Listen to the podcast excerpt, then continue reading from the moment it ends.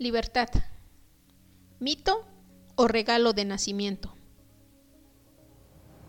En nuestro paso por la vida, nos convertimos en buscadores. Cuando somos niños, buscamos la protección, la seguridad y el amor de nuestros padres.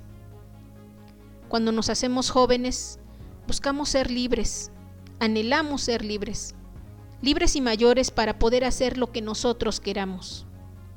Sin embargo, cuando llegamos a la edad adulta nos damos cuenta que el sistema nos tiene aprisionados y nos aprisiona de diferentes maneras.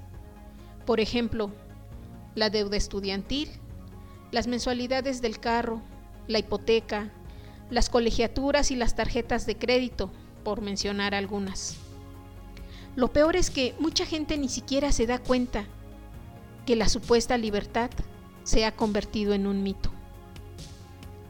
Hay gente, poca por cierto, que sí logra ver que todo el sistema está diseñado para que nosotros nos convirtamos en su combustible, que ellos nos dictan qué ropa usar, qué carro comprar, qué casa tener, cuántos hijos y cuándo, o cuándo no.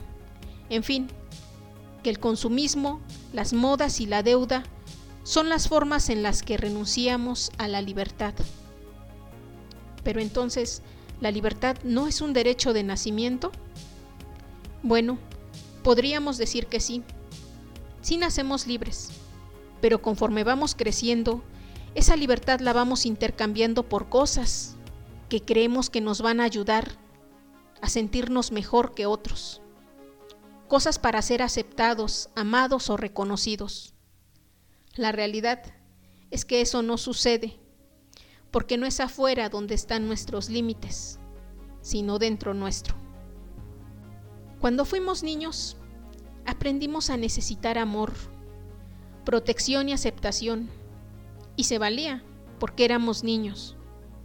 Pero cuando crecimos, no nos aseguramos de ir llenando nuestro ser interno de esas cosas que nos hicieran sentir bien, de amarnos a nosotros mismos, de aceptarnos como somos de identificar nuestras cualidades y limitaciones.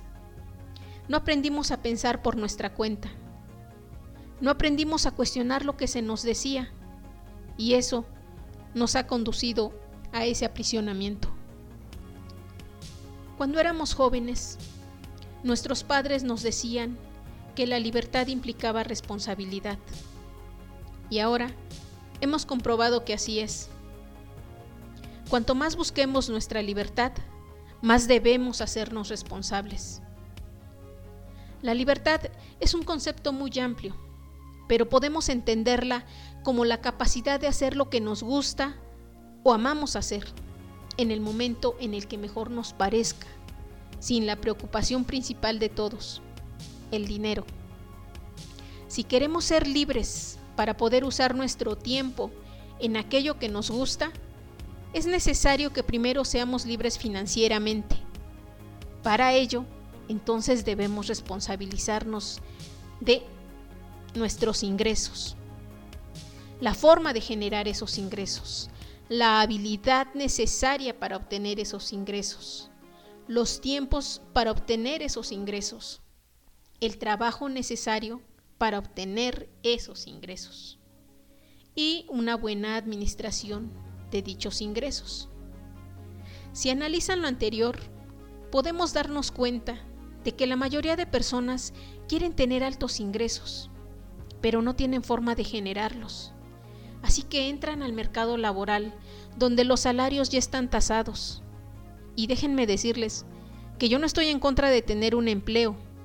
El problema está en depender solo de ese empleo y arriesgarnos a que en algún momento no contemos ni con ese ingreso. Sobre todo en estos tiempos de inestabilidad económica y de alta automatización. Así que, ya planteado el problema, vamos a analizar las opciones que tenemos y la estrategia para empezar a trabajar en pro de nuestra libertad. Teniendo claro que vamos a responsabilizarnos de nuestros ingresos, es importante saber cómo. Primero, debemos identificar una alta necesidad en el mercado que no está siendo atendida o que se pueda mejorar por mucho. Recuerden, en el problema está la oportunidad.